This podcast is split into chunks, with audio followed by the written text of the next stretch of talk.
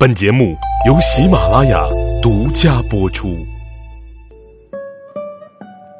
在奏折里看他做事，在日记里听他的心声。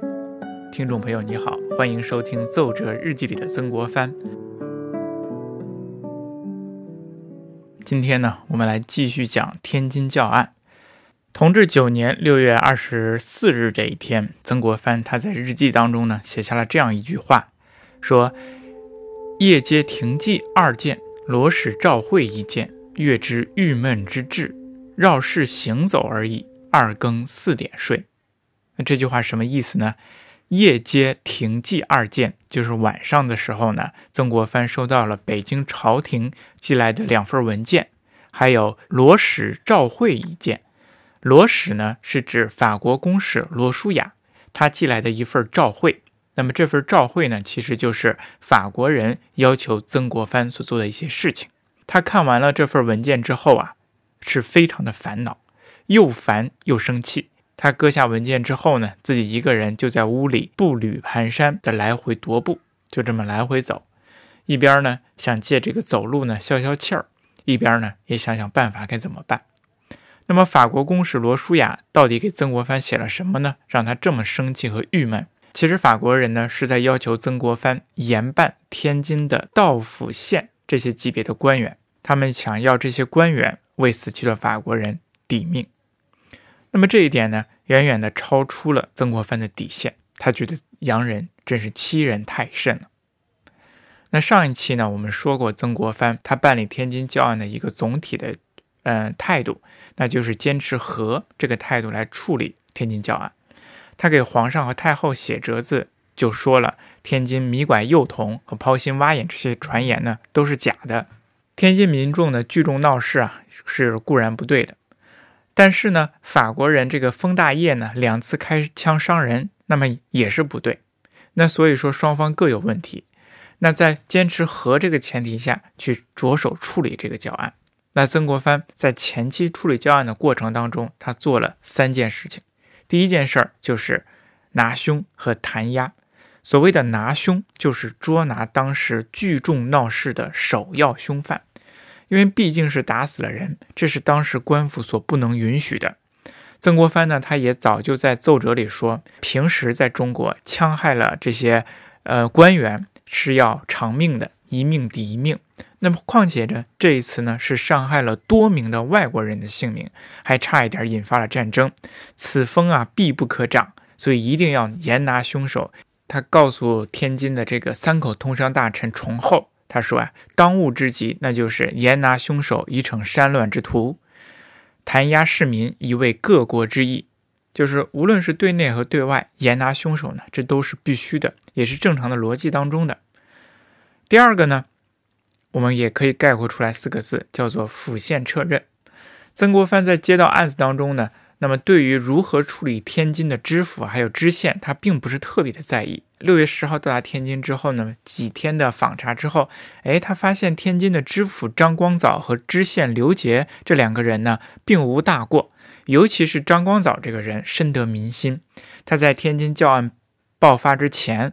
而且呢，严格的去捉拿这个人贩子，获得了两名拐犯，就把这两个人给正罚了。当时的民心大快，这个绅民呢还为他送了一把万民伞，而且还树立了牌位，对他是感恩戴德。但是话又说回来了，毕竟呢是天津发生了动乱，那么一个地方有动乱，那么还是这个官府呢没有做好他的职责，所以说从这个方面来讲，他也是有责任的。对于天津的这个知县和知府，曾国藩是怎么处理的呢？他就是把他们给撤任了。在六月十四号这一天，将天津的道府县三员均都撤任了。至于怎么办？听候查办，也没有给他们办罪，也没有奖励他们。这个处理呢，也是正当的。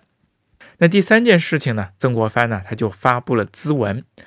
来澄清了这个谣言啊！谣言说教堂迷拐儿童、抛心挖眼，那么这些呢都是没有真凭实据的，所以说是还洋人一个清白。用曾国藩自己的话说，叫以雪洋人之耻，以解百姓之忧。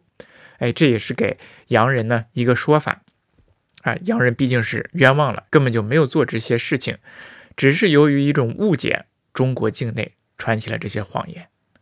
但是这个洋人呢，却拿住了他这这个话，就得理不饶人。他提出了很多的过分要求。那在曾国藩看来，其中有一件特别过分的要求，叫做“府县以抵”。那什么意思呢？意思就是说，法国人要求天津府和天津县这些级别的官员为死去的封大业等法国人偿命。哎，以抵的意思就是偿命。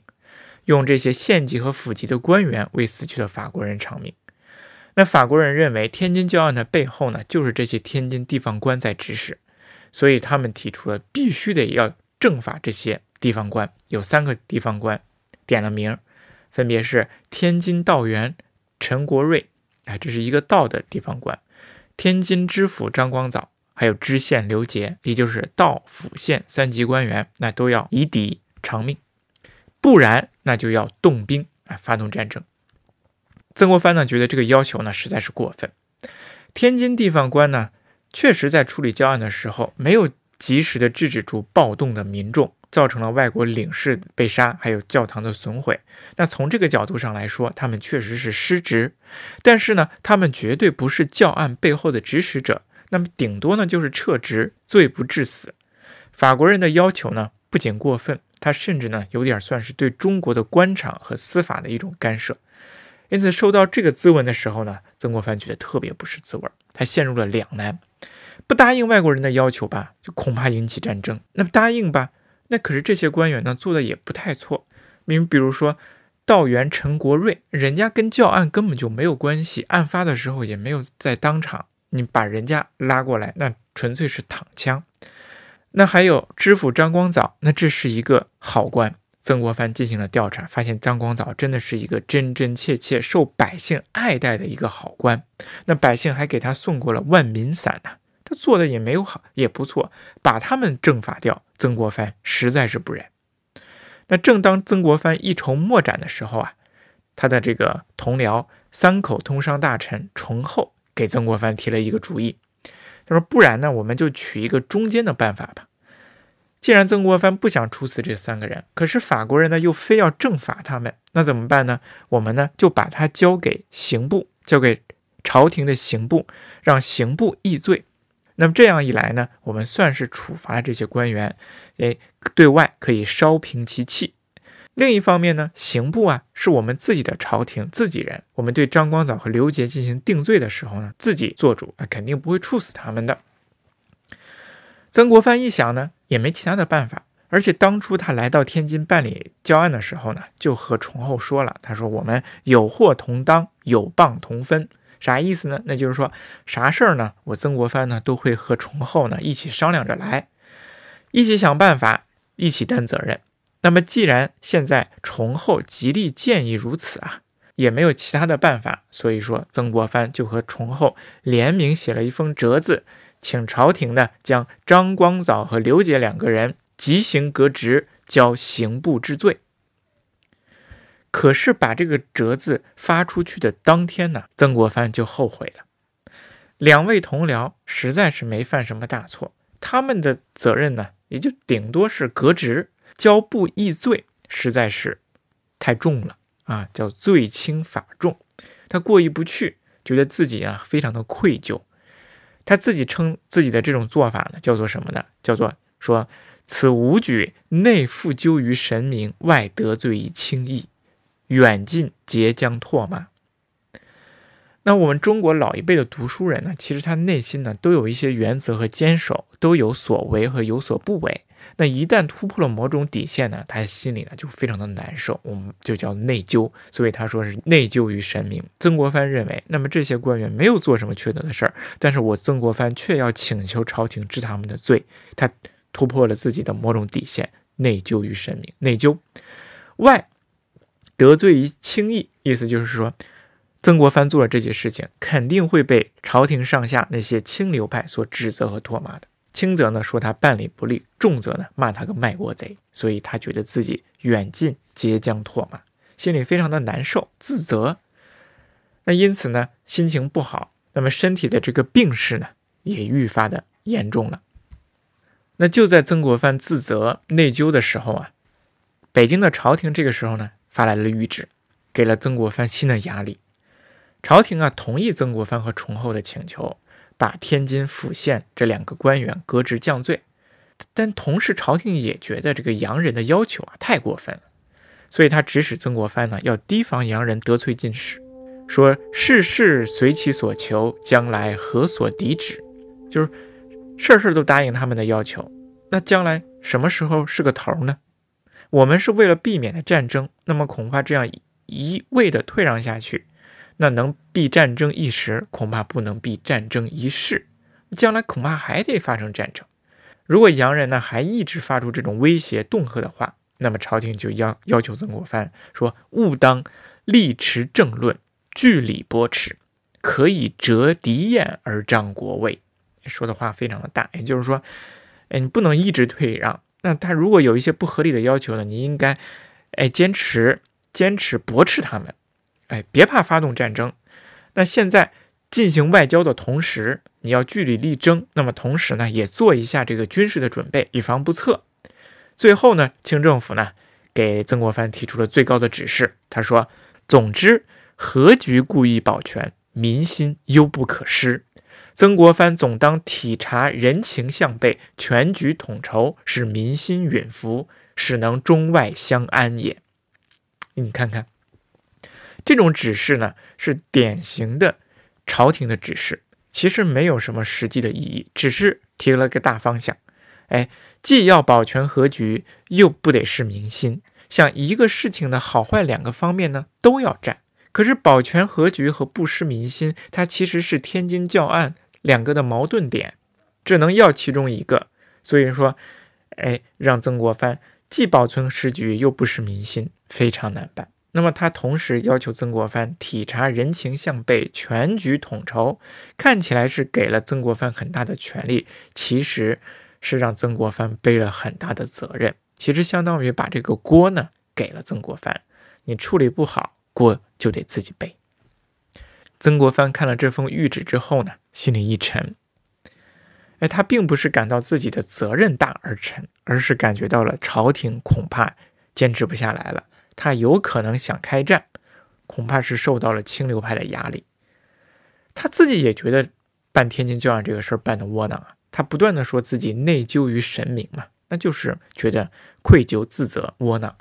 谁不愿意说那些豪言壮语呢？什么民心可用，地大物博，拥兵百万，誓与洋人决一死战。对上以雪先皇之耻，对下以顺百姓之心。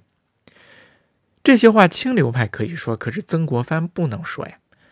他这个时候其实也是有坚持的，虽然他觉得内疚于神明了，自己觉得内疚自己的一些以往的一些底线没有了，没有了，但是他这里还坚持了一条底线，那就是委曲求全。就只有这一个办法，坚持和局。想想自己一开始这个办法就是既定下来的方针。那再想想自己这么些天的付出啊，已经弄的是内疚神明、外惨外惨轻易了。那这个时候我再放弃委曲求全和洋人开战，那恐怕以前的辛苦和努力不仅要白费，那么国家也可能会陷于危难之际，自己恐怕会更加的内疚，也成了千古罪人。总的方针呢，朝廷是这么说，但是自己呢还得根据这个实际情况来办事。所以曾国藩，哎，他就立即给朝廷进行回奏，在回奏当中的开头就重申了开始定的这个原则：委曲求全，坚持出意，还是坚持一个和字。那同时呢，他也确实响应了朝廷的要求。那朝廷说的这个也不无道理，一味的满足洋人的要求，那何时是个头呢？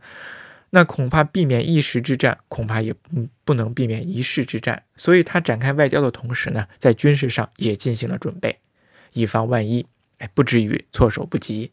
他命令驻扎在章丘的九千人开赴沧州一带，驻扎在北京周围，以防不测。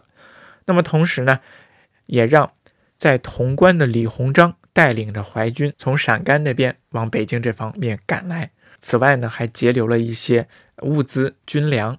啊，以备不时之需，这是曾国藩在这篇奏折当中的两大原则。回奏完了自己的措施之后呢，他又表了表决心，也诉了诉苦，主要就是说自己身体的这个病情非常的严重。那最后呢，他再次强调了坚持议和的重要性。他说，从道光鸦片战争之后啊，中国处理外国事务啊，就有一个很大的错误，那就是错在什么呢？朝和夕战，无一定之志计。意思就是没有一个一贯而终的政策，今天说和，明天说战，就导致了外患不断，无法收拾。现在呀，时势艰难，那就更需要决断了，一定要避免战争，哎，不能够在这种朝和夕战了，不能够出尔反尔，保持中外相安，十年无事。我们用这些时间发展经济，发展国力，才是正道。不开兵端呢？此时天下生民之福。在这里呢，他也提出了现在以及以后社交事务应该做的两个点。哪两点呢？总结下来就是：兵端绝不可自我而开，以为保民之道；时时设备，以为立国之本。这两点都不可偏废。一个是我们不能够首先发动战争，同时呢，我们还要设防。那么设防的目的就是为了。避免战争，总而言之，那就是要避免战争，坚持一个“和”字，休养生息，发展经济。我们跟外国列强之间的差距呢还很大。在这封奏折的最后，他呀也自己做了检讨。他说：“因为这次事件呢，我们事先没有进行军事上的准备，所以我办理起来呢过柔。”哎，他最后说了这样一句话：“说寸心暴急而区区余虑，不敢不略臣所见。”扶起皇太后、皇上圣鉴训示，谨奏。这是整个奏折的最后一段话。这样的一句话，让整篇的公文写得颇有情感。那这句话呢，也道出了自己这些天的艰难，还有他的忠心。寸心暴急，区区余虑，不敢不略臣所见。哎，自己身体上非常的不好，心里非常的焦虑。但是呢，针对国家大事的分析，还是要说出自己想说的，说出自己认为对的，啊，尽管那些亲流派可能不同意，尽管朝廷可能不理解，所以说我还要陈，颇有诸葛亮《出师表》的味道，道出了他的不容易。那我们话又说回来，那么这个时候呢，可能问题就来了，那么是不是曾国藩为了委曲求全，坚持一个和字，他一点底线都没有呢？其实不是的，曾国藩这样的人呢，他还是有底线的。他可以为了做一些自己认为做的事情而不在乎自己的声誉，但是底线却是不可缺的。他办理天津教案的底线其实有两点：第一点，那就是坚持不处死天津府县的两个官员张光藻和刘简。曾国藩始终觉得他们没有办太错啊，有失职之处革职就行了，罪不至死。第二点，那就是坚持不扩大处死凶手的范围。那洋人呢，觉得民众闹事要多杀一些人啊，杀他个几百人。但是曾国藩不行，他坚持一命抵一命，最后只是处死了二十个天津民众这种带头闹事的人。这就是曾国藩的底线。如果外国人还是要超越这个底线来要求曾国藩这，要求曾国藩那的话，他说自己万死而不从。那幸运的是呢，外国人对这些事情呢没有继续的要求下去。一方面呢是由于曾国藩的坚持，还有他的一些这个外交手段；另一方面呢还有一个外因，那就是法国现在呢在欧洲开始和普鲁士打起来战争，这就是普法战争。